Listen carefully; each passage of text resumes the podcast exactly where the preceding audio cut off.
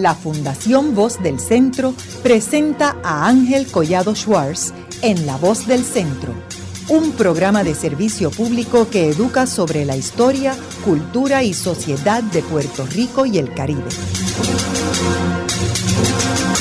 Saludos a todos. El programa de esta noche está titulado La restauración del viejo San Juan.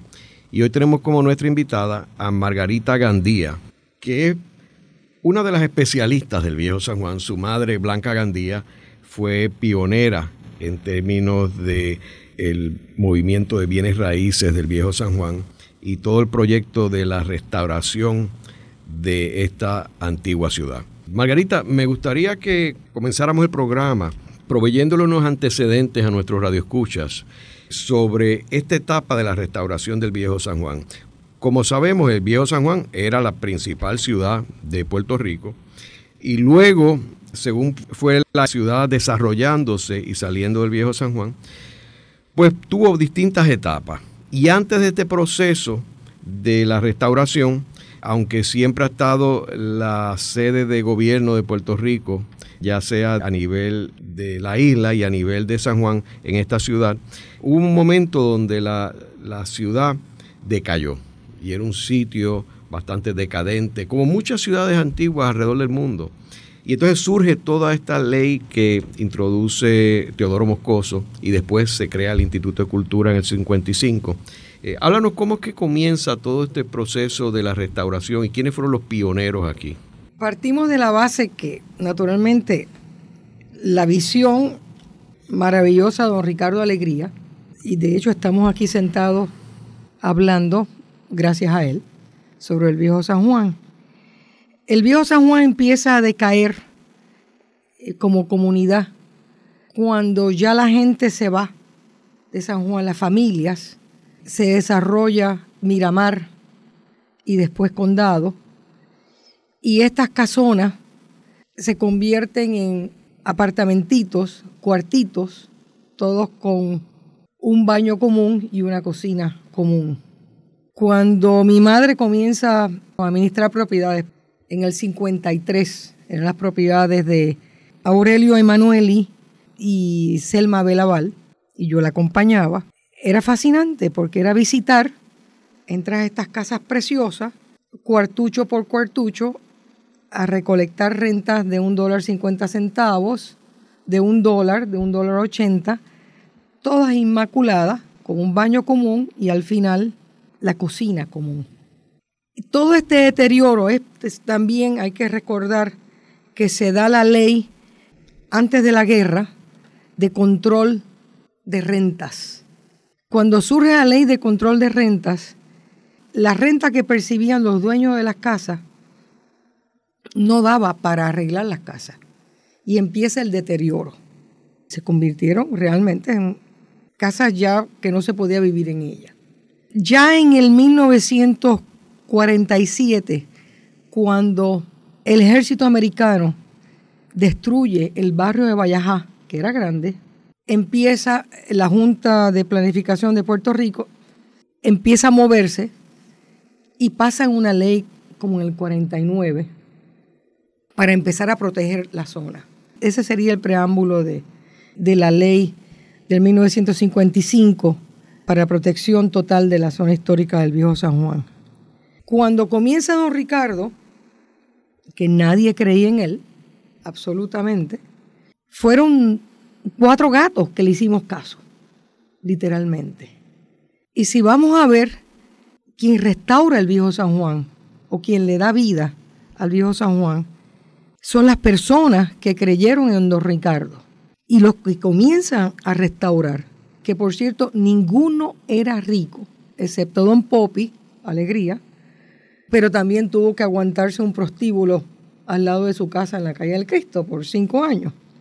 Este grupo de, de ciudadanos privados que restauran, todos bajo la mano de don Ricardo, porque supervisaba hasta lo último, son los que empiezan a darle vida al viejo San Juan y también nos convierte en los custodios y los que vamos a, proteger el viejo San Juan. Y convierte esta ciudad en la única ciudad del mundo restaurada en un 94% con dinero privado. Las restauraciones de don Ricardo, que es lo que él logra con mucho trabajo, que el gobierno compre, no eran tantas. La casa de los contrafuertes, que también está atrás, la casa Casals, naturalmente primero el convento de los dominicos, el Casino de Puerto Rico, que fue el primera sede del Instituto de Cultura, el convento, enseguida logra que lo expropie el gobierno y enseguida le consigue comprador, que fue el, señor Frederick Woodworth, para hacer el hotel del convento. Después la Casa del Libro y una serie de pequeños museos, la Casa de los Dos Aguanes, la Casa de Familia, de la familia, tanto la Casa de los Dos Aguanes como la familia, la Casa de la Farmacia, el Museo de la Farmacia, una serie de pequeñitos museos. A todo esto se está llevando a cabo, bueno, perdón, fueron pocas las restauraciones con dinero del gobierno, pero la huella era grande, el casino, la huella es grande, el convento de los dominicos es grande, naturalmente posterior, Casa Blanca y el cuartel de Vallajá, pero al principio fue poco, dinero público invertido en el viejo San Juan. Por eso yo digo, insisto, que por eso es que San Juan somos oh, los custodios, somos los vecinos, los que, los que protegemos la ciudad. ¿Y quiénes fueron las primeras familias que se mudaron aquí a restaurar casas o a mudarse a casas restauradas? Jan de Sopo y su marido Fred Richardson, eh, Mike Casenave. Eh, Richardson y Jan trajeron muchos amigos de Boston, de Massachusetts, porque se, iba regando la voz, ¿no? Y además Fomento hacía una publicidad. Esto era parte, ahí es que entra el señor Moscoso, esto era parte del desarrollo de Fomento. Y usaban al viejo San Juan en fotografías y los incentivos.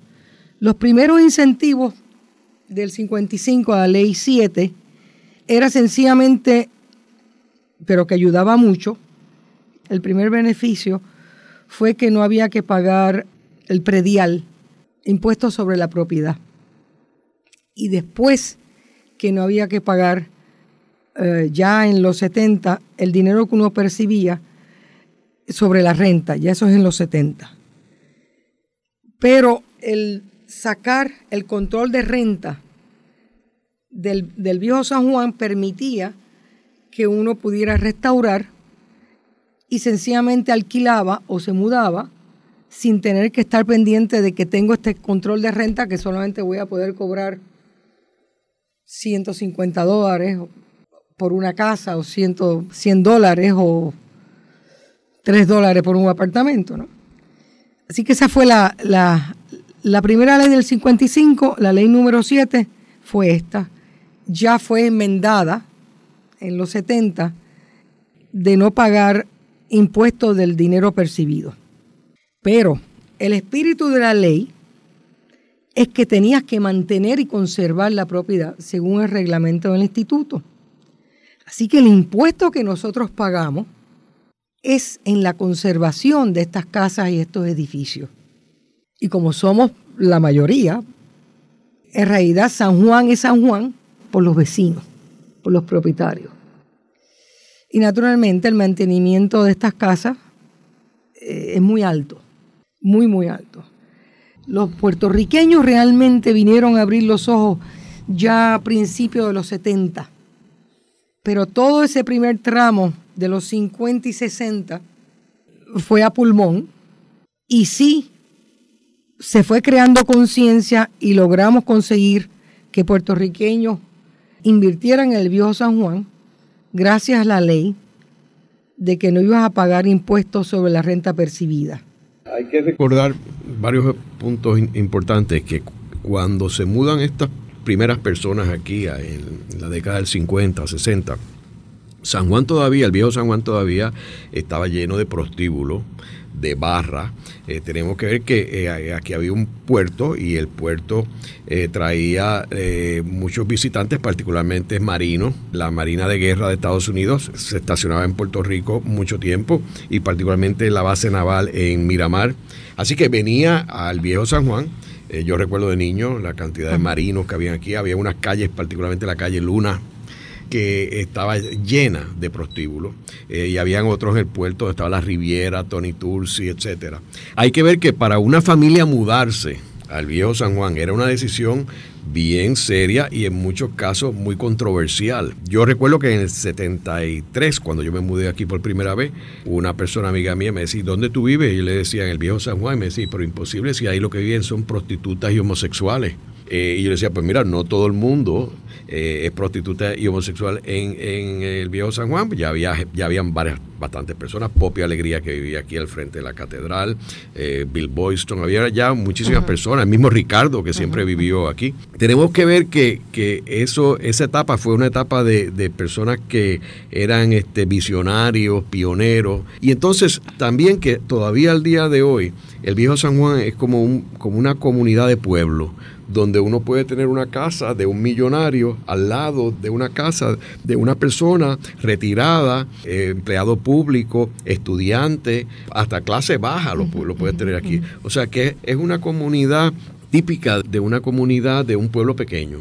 El compromiso de mi madre, la empresa que yo presido, siempre ha sido promover y desarrollar a través de la restauración, la venta, el alquiler y la administración de propiedades los valores comunitarios y los valores arquitectónicos y anteponerlo antes de cualquier consideración comercial. El valor comunitario es lo que le da sentido al viejo San Juan. La agenda no escrita de que cuando alguien fuera a restaurar, no lo dejamos que, que restauraran en apartamentos pequeños, sino naturalmente también lo que quería don Ricardo eran que regresaran familias. Pero cuando se iban a restaurar apartamentos que no fueran pequeños, para evitar esa comunidad de transeúntes, que entonces perdía el sentido de comunidad porque eran intrisales, y no convertir a San Juan en una ciudad estéril de museo o en una ciudad de hippie, toda de artistas, o en una ciudad de bares. Tratar de hacer todo lo posible por mantener la gente de aquí que se quedara. Y naturalmente después nos fuimos, nos dimos cuenta que hacía falta apartamentos pequeños, etcétera. Pero hasta los 80, esa fue la consigna, ¿no?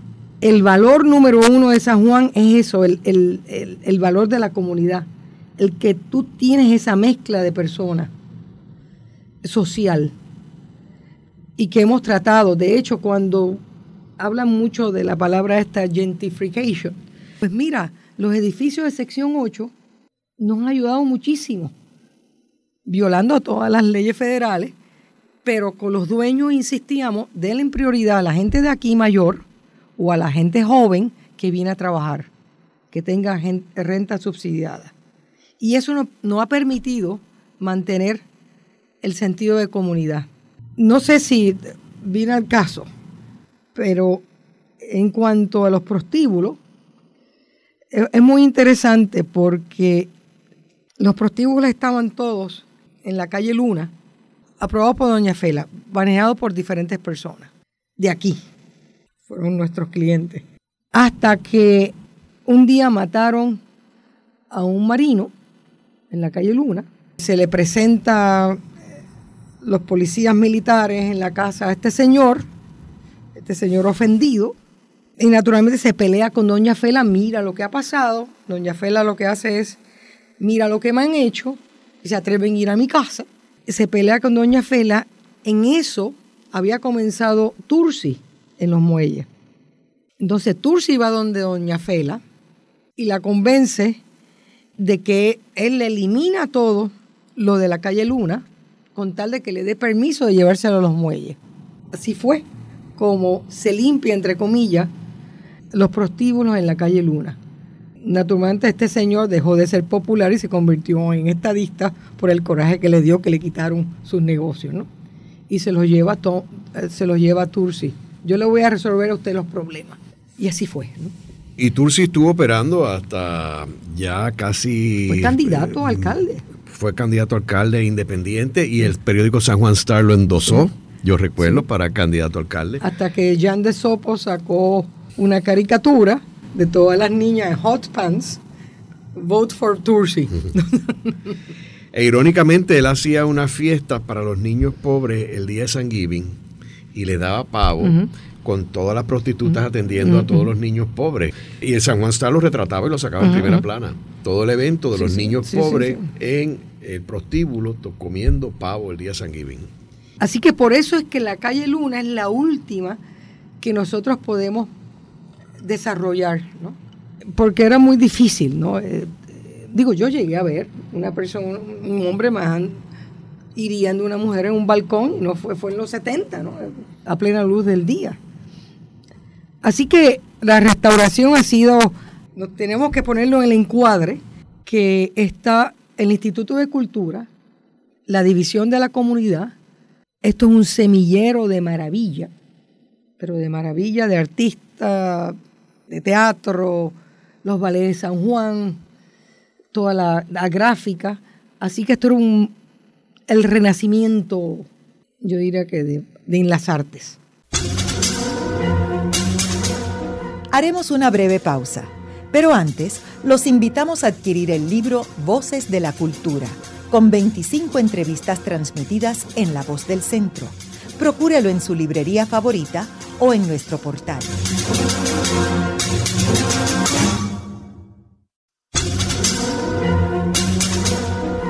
Están escuchando a Ángel Collado Schwartz en La Voz del Centro. Ahora pueden accesar a toda hora y desde cualquier lugar la colección completa de un centenar de programas transmitidos por La Voz del Centro mediante nuestro portal www.vozdelcentro.org. Continuamos con el programa de hoy titulado La restauración del viejo San Juan. Hoy con nuestra invitada Margarita Gandía, presidenta de Blanca Gandía Realty. En el segmento anterior estuvimos hablando sobre los antecedentes del viejo San Juan en términos de la restauración y el papel que jugaron tanto Teodoro Moscoso como Ricardo Alegría en todo el plan maestro para restaurar el viejo San Juan.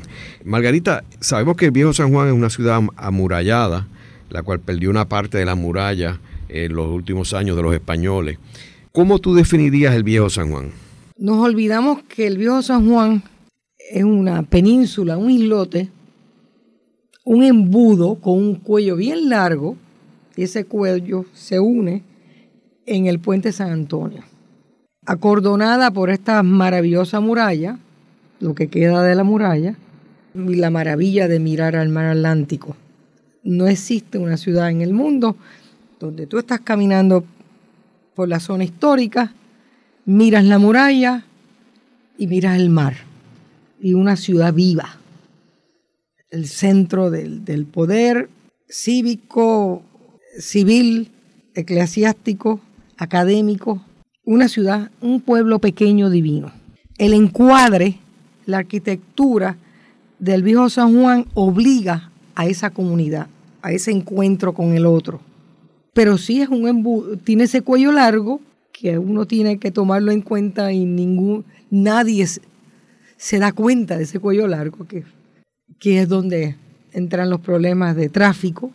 Una ciudad que no fue hecha para el automóvil, una ciudad muy frágil, no aguanta camiones pesados, que lo estamos teniendo, no aguanta aglomeraciones de gente, una ciudad que es una caja de resonancia. El ruido que usted hace en la plaza con cualquier orquesta se oye más intensamente a dos y tres cuadras que entra a través de los patios interiores. Aparte de que las estructuras tiemblan, se estremecen, porque están hechas de argamasa. Margarita, cuando los estadounidenses entran en Puerto Rico, invaden a Puerto Rico en 1898, Obviamente ellos invierten en distintas áreas de Puerto Rico, se crean varios hospitales, iglesias, etcétera. Y aquí vemos que en el viejo San Juan algunas estructuras antiguas fueron destruidas por los estadounidenses. Sí, tenemos que partir de la base que viejo San Juan siempre fue un bastión militar hasta la época de los misiles, que pierde importancia militar ya en este caso para los americanos. Pero sí, se, no solamente la demolición de, del vecindario de Valleja, se pierden muchas de las cisternas. Cuando ellos entran, no conocen el trópico. Eh, las cisternas, si tú las abres y le dejas que entre la luz, pues eh, se crean microorganismos, naturalmente crea no solamente cucarachas, sino mosquitos. Y empiezan a destruir la cisterna porque decían que era la causa de los mosquitos del viejo San Juan. Eh, en mi casa yo, mi cisterna, yo la uso, la tengo en, uso, y el agua es clara y pura. Naturalmente entra dinero americano de los militares y comercio de Estados Unidos y entramos en una época, entre comillas, moderna. Aquí se da el edificio, hay muchas demoliciones, no había esa conciencia de restauración, de, proteger el viejo San Juan, y se, permite la demolición, que se pierde mucho de la belleza de la Plaza de Armas, sino que casi toda, con los edificios eh, New York Department Store, González Padín, el primer Banco Popular, en uno de los edificios en esa plaza, ¿no? Era comercio, pero armonioso con la arquitectura de la plaza, ¿no? Como la Plaza de Ponce, algo así. De hecho, el Banco Popular fue de los primeros proyectos modernos, ¿no? Porque era, esa era lo que era el progreso. Eh, estamos hablando como en el 34. La gente venía a ver el edificio del Banco Popular. Y en eso se iba a convertir todo, todo el viejo San Juan a don Ricardo llegaron hasta gritarle comunista. Iba en contra del progreso. Hay un otro edificio en la calle San Justo, 149 esquina Luna, que yo administro, en la Plaza Colón, los, uh, los Calaf hacen este edificio enorme que ahora está el food court, tiene muy moderno, tiene dos elevadores, grandísimo el edificio. Y eso es lo que la gente venía a mirar como lo nuevo, el progreso. Otro edificio que se demolió, no era edificio, eran residencias, pero que resulta, resulta en un beneficio. Es el edificio San Cristóbal, frente al fuerte San Cristóbal, que demuelen tres o cuatro casas y hacen esta torre enorme con, creo que son 90 apartamentos, pero siempre le han dado cabida a familias. E, ese edificio ha ayudado a que la familia de aquí se mantenga. Y fue un hotel también, una... Después, sí, en una época fue un hotel y después regresó a sección 8. Primero apartamento de gente que quería vivir en el viejo San Juan, después un hotel y después sección 8, lo cual nos ha permitido que la gente no se vaya de San Juan. Es un edificio, lleva ahí 90 años. Eh, estoy pensando en otras estructuras. Cuando se, se construye el Banco Popular al frente del Correo y el edificio federal, también se construyen otros bancos, que es el Banco Crédito y claro, claro, eh, el Banco Ponce, el Scotiabank, el Scotiabank, Royal Bank. El Royal Bank, que de hecho fueron los bancos canadienses los primeros que creyeron y los únicos que creyeron en la restauración del viejo San Juan, porque era muy difícil. Uno tenía que comprar la casa en 5 mil dólares o 10 mil dólares en efectivo, que desde donde tú sacas ese efectivo. El, el banco de fomento te daba una carta interina que te decía, bueno, si usted restaura esta casa o este edificio, cuando usted termine la restauración, yo le voy a prestar el 70%. Y además le voy a dar una carta interina con este compromiso. Vaya usted al banco privado a buscar dinero. Ningún banco, excepto los bancos canadienses, que tenían esa visión, eran los que prestaban.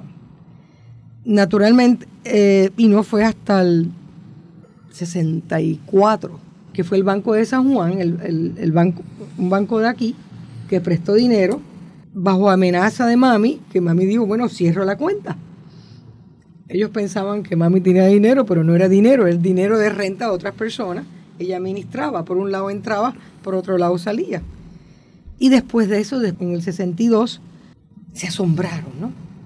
Del buen negocio que había hecho Doña Blanca en restaurar y alquilar, etc.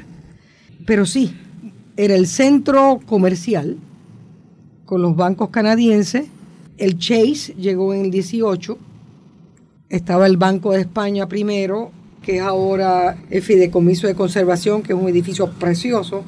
Diagonal, el Chase en el 18 o en el 28, tengo mi, mi duda pero llegó bastante temprano. Ahora, en la parte norte, Margarita, vemos que también el gobierno americano tumbó algunas estructuras antiguas como el polvorín para edificar una escuela, que es la escuela Abraham Lincoln. Bueno, e-, es interesante porque cada vez que hay el cauce de, la fiesta de San Sebastián, eh, yo recuerdo, por haberlo leído, el norte de la iglesia de San José había una vereda que llegaba directamente a un promontorio que era la escuela Lincoln. Y pasaban a los prisioneros por esa vereda de la Inquisición que le gritaban, qué bobo, qué bobo fuiste que te dejaste coger. Obviamente los castigaban o los mataban. Después, cuando esa vereda se convierte en calle de barro, un poquito mejor, le llamaban la calle del Mondongo. La calle del Mondongo es la calle San Sebastián, porque había un matadero muy cerca de esta montañita, vamos a decir, y tiraban al matadero, tiraba todas las vísceras, lo que es hoy el Colegio de Párvulos. Y de alguna manera, el exceso y el desorden de la calle San Sebastián, qué bobo hemos sido, que hemos permitido que toda la lacra de, de, de los excesos en alcohol y droga y crímenes terminen ahí también, independientemente de la parte cultural de la fiesta. ¿no? Que si fiestas que sencillamente perdieron control ya en los años 80, ya en el 84, el comienzo se veían las botellas enormes, más grandes que los edificios, en la misma calle San Sebastián, y son secuestradas por las agencias comerciales de bebidas alcohólicas. De nada, francamente, han servido las pistas públicas que hemos hecho. Y yo creo que, el sentido común le dice a uno, en un espacio tan pequeño, tú no puedes meter tanta gente. y el destrozo de la ciudad. Margarita, volviendo otra vez a la, a la restauración, Sería interesante que contara cuál fue el procedimiento que se estableció, porque sabemos que el Instituto de Cultura crea una división de monumentos históricos que es la que maneja las restauraciones, ¿no? Y entonces ellos tienen que aprobarla y entonces yo recuerdo que hasta te daban una guía de posibles contratistas, había un español que Ricardo usaba mucho, que era un contratista, y después unos dominicanos, y también este, por lo menos recuerdo los, colores que deberías utilizar, los balagustres.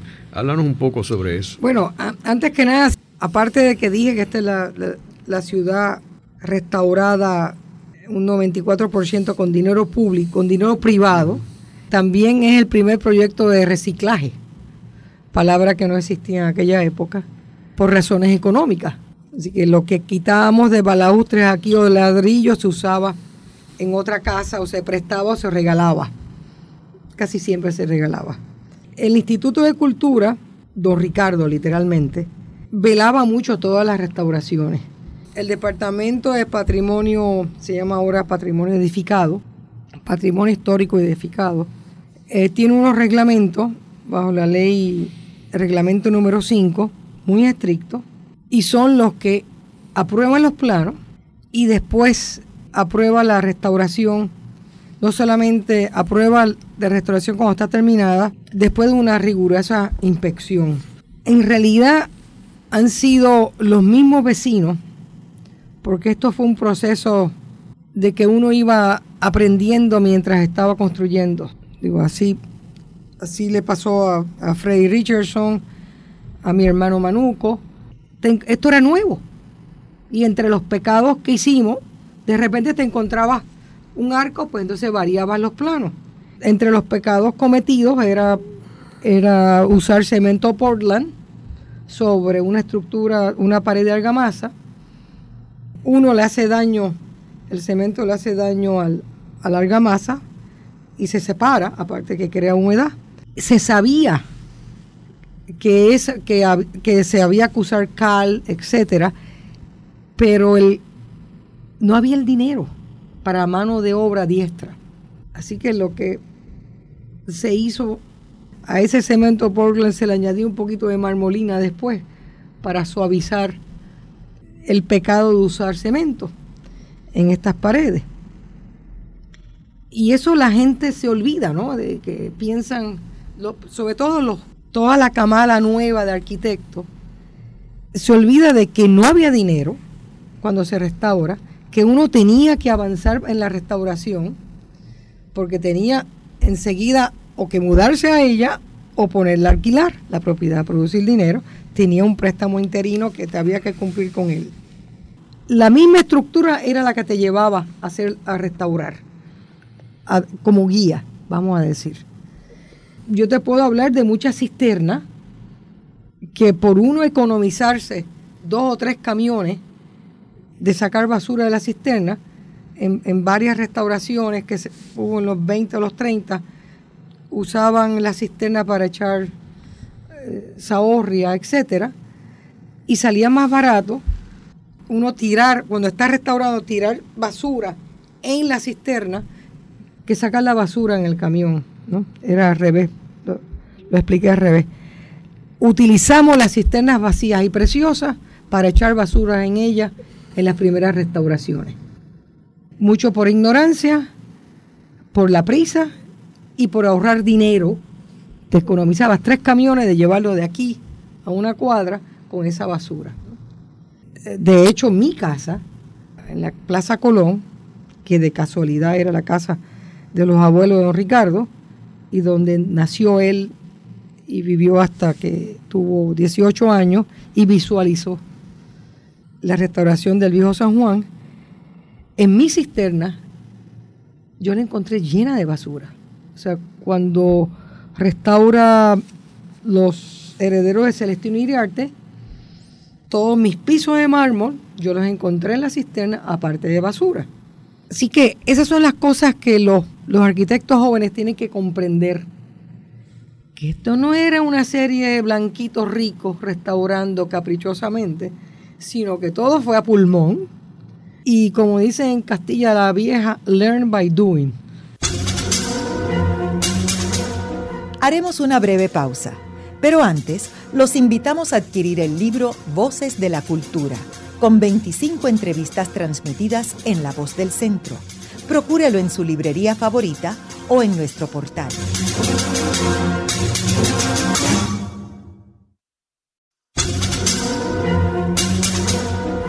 Están escuchando a Ángel Collado Schwartz en La Voz del Centro. Ahora pueden accesar a toda hora y desde cualquier lugar la colección completa de un centenar de programas transmitidos por La Voz del Centro mediante nuestro portal www.vozdelcentro.org.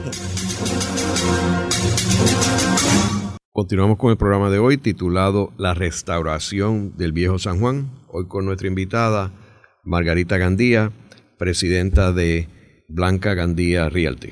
Margarita, en el segmento anterior estuvimos hablando de algunas de las restauraciones del viejo San Juan. Sabemos que Ricardo se envolvió en una serie de proyectos personalmente, por ejemplo, en una ocasión la iglesia San José, el Centro de Estudios Avanzados de Puerto Rico y del Caribe, que fue un proyecto que él personalmente manejó. También vemos la Casa Campeche, que fue una propiedad que el instituto estuvo muy envuelto. Hay unas propiedades, la misma casa de Popi Alegría, que era el Cabildo, que es una casa histórica, con unas áreas donde después Popi lo usaba para guardar el vino. Uno de los detalles interesantes del viejo San Juan es que cada casa tiene su historia y que no hay dos casas iguales. Sí, un buen ejemplo y parte del compromiso, de nuestro compromiso, es que cuando vendemos la casa, le pedimos al dueño que nos dejen ponerla en el mapa histórico y darla a conocer. Así nos pasó con la Casa Campeche, que de hecho no conseguimos, agarramos una lista de, de clientes, de gente de aquí, no conseguimos una sola persona que la comprara. Y era buena compra, era barata, pero todavía no había conciencia. Esto es en 1971. Para nosotros la, la restauración de la Casa Campeche, que consideramos una de las estructuras más importantes del viejo San Juan, por lo que significa, ¿no? Hija de, de, mulato, criado, educado, organista de, de, San José y un pintor reconocido en Europa, en Latinoamérica. Cuando se restauró la casa, le pedimos a los dueños, primero la vendemos, el dueño nos dice, tengo que alquilarla, necesito dinero. En eso llega la gente, los dueños, las personas que desarrollaron Palmas del Mar, me doy cuenta del tipo de persona que era, que, que patrocinaban la Sinfónica de Atlanta. Y entonces yo dije, no, yo tengo la casa para ustedes. Ellos pensaban hacer una inauguración para presentar el proyecto de Palma del Bankers Club. Y les digo, a nosotros no nos impresionan esos proyectos de millones. Pero si usted nos permite usar la casa donde usted va a vivir y darla a conocer, entonces usted se convierte en buen vecino y va a ser para una promoción para Palmas del Mar indirecta. Y así fue. Nos dieron carta blanca. Yo alquilé a Baleareito, yo estaba bailando en el patio arriba los hermanos Figueroa y abajo me permitieron hacer la exposición de 200 años de pintura puertorriqueña. Don Ricardo me ayudó a decir quién tiene qué cuadro. Todo el mundo me entregó la llave de su casa con un buen seguro. Yo iba a buscar el cuadro y se convirtió en el evento cultural y social más importante del año. Eh, estaba don Luis Ferré, vinieron dos senadores de Estados Unidos y habló naturalmente don Ricardo Alegría. Puso la Casa Campeche en el mapa. Yo considero la Casa Campeche casi más importante que Fortaleza, por todo lo que dice de la sociedad y todo lo que dice de nosotros. Es una pena que se le permitió hacer después, 20 años después, un tercer piso, que yo creo que no debió haber pasado. Igual cuando se restauró lo que era Casa Cábano, la segunda restauración, que fue Casa Cábano, don Ricardo consiguió, fue a San Tomás a buscar a los dueños de Casa Cábano para que se establecieran en el Calle del Cristo. Cuando surge la venta y tiene que haber una restauración grande, eh, también le pedimos al señor José Rivera que nos permitiera ponerla en el mapa cultural de Puerto Rico y de San Juan. Hicimos una exposición de José Gautier Benítez y de María Viviana sobre todo. Una exposición casera preparada por mí, pero Ricardo habló, así que fue un evento precioso. Utilizamos, contratamos a, buen vecino y querido David Ortiz, así que tú entrabas, escuchabas en esa casa la voz de David declamando la poesía de José Gautier Benítez. Estas son cosas muy importantes que hay que hacer y la gente que compra en San Juan debe buscar siempre la historia de la casa y lo vemos como una obligación de nosotros. Margarita, también había una época que había una cantidad de galerías aquí en el viejo San Juan. Estaba Botello, que todavía está, pero sin Ángel Botello, que, murió obviamente. Estaba La Paloma, estaba Galería Las Américas, que todo eso ha ido decayendo. Mucho. la Casa del Arte de Ketty Rodríguez, que era la la principal, Botello, que fue pionero, también el museo que creó don Ricardo al lado de la Capilla del Cristo, el Museo de Arte de Puerto Rico, al lado de la Casa del Libro, le daba esa efervescencia cultural muy, muy importante. Parte del deterioro de San Juan es el no haber hecho un balance de la comercialización y convertir las noches de galería en noches de niños jóvenes bebiendo. Jóvenes digo 14 años. Pero eso era un aspecto muy, muy importante que de alguna manera tenemos que rescatar. Se hace muy difícil el acceso al viejo San Juan y por eso se van las galerías. Problema del tráfico, problema de, estacionamiento y por eso es que se han ido las galerías. Haremos una breve pausa, pero antes los invitamos a adquirir el libro Voces de la Cultura, con 25 entrevistas transmitidas en La Voz del Centro. Procúrelo en su librería favorita o en nuestro portal.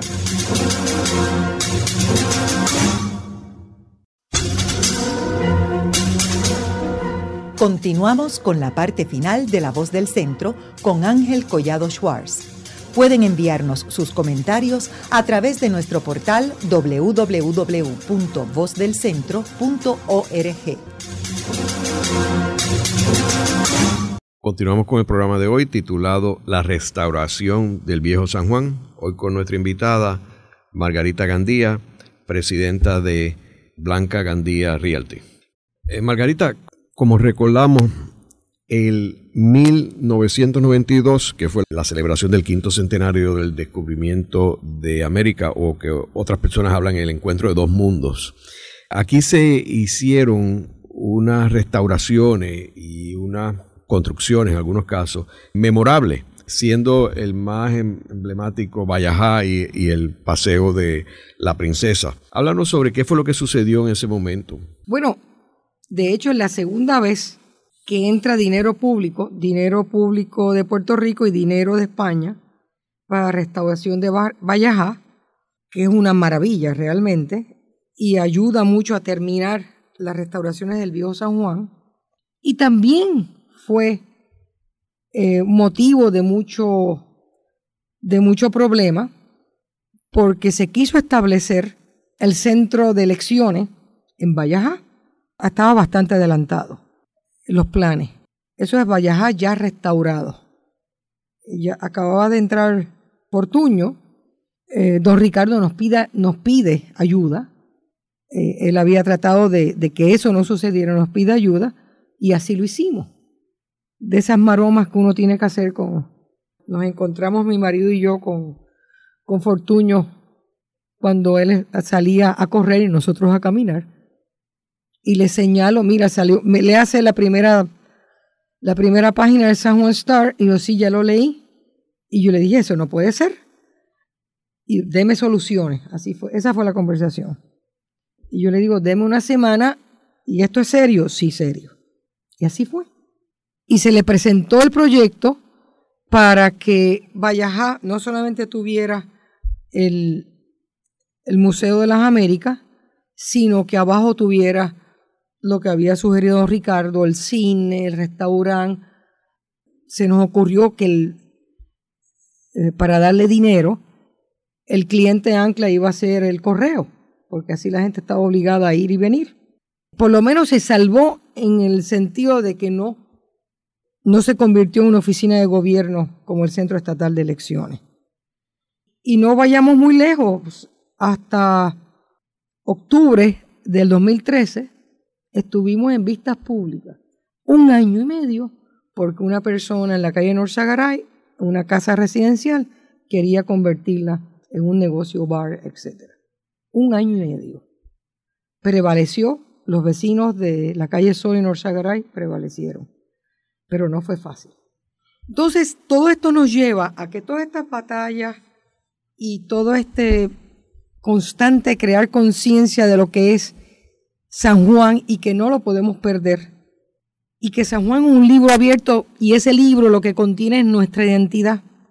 Pero no nos podemos dar el lujo de estar en los vaivenes de cada cuatro años, estar en los vaivenes de los caprichos del alcalde de turno. No existe una política pública establecida de lo que se quiere del viejo San Juan, de lo que es el viejo San Juan o de lo que van a disfrutar sus nietos o sus hijos no existe.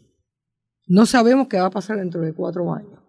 Y por eso insistimos y llevamos con esta insistencia ya desde el 96, 94, de que hay que crear un fideicomiso, un ente que administre el viejo San Juan, fuera de caprichos politiqueros. Eh, naturalmente, con, con la ayuda y la participación del gobierno, naturalmente, pero que sea el que sabe del viejo San Juan, el que es comerciante, el que es residente, que tenga más votos, que sería turismo, a la alcaldía, eh, el instituto, la oficina del gobernador. Eso es necesario porque vivimos de sobresalto en sobresalto. Y la ciudad, estas 16 manzanas son muy delicadas, muy frágiles. Estamos jugando con fuego y seguimos jugando con fuego, literalmente, y San Juan es de todo y tenemos que protegerla.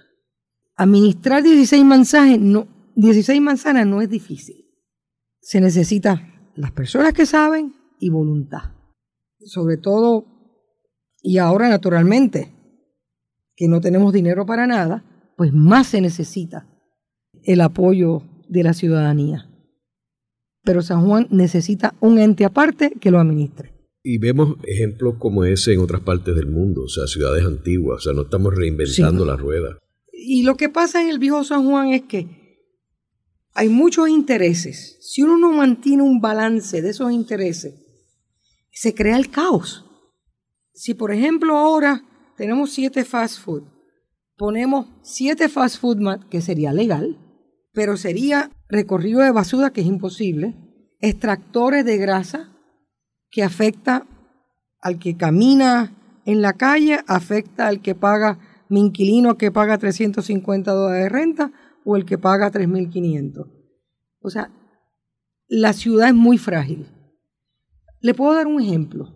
Cuando fuimos a alquilar Hard Rock Café, esta conciencia de conservar el viejo San Juan y de respetar la comunidad y que los negocios sean cónsonos con la comunidad, esa responsabilidad social se la pasamos al dueño de las propiedades.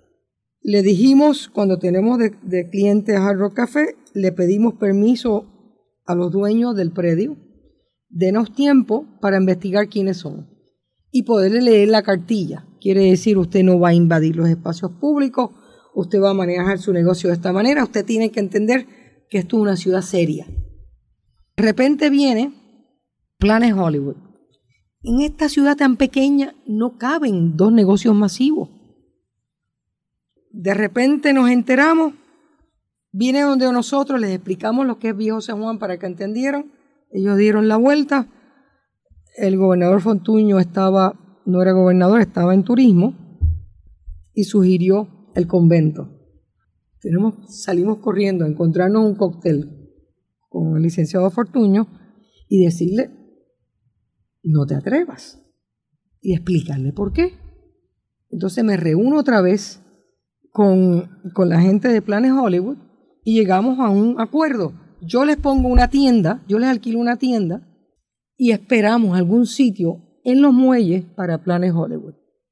Y eso son las maromas que uno está obligado a hacer para proteger el viejo San Juan. En el programa de hoy hemos discutido la restauración del viejo San Juan. Hemos visto cómo en Puerto Rico se ha hecho una restauración que es a nivel mundial. Puerto Rico, una de las joyas de América es el viejo San Juan y el proyecto de restauración fue uno extraordinario que podemos sentirnos bien orgullosos pero los tiempos han cambiado y hay que tomar esa iniciativa tan exitosa de mediados del siglo XX y colocarla y dirigirla en el siglo XXI para poder proteger esta ciudad que es un tesoro de la humanidad. Eh, gracias, Margarita.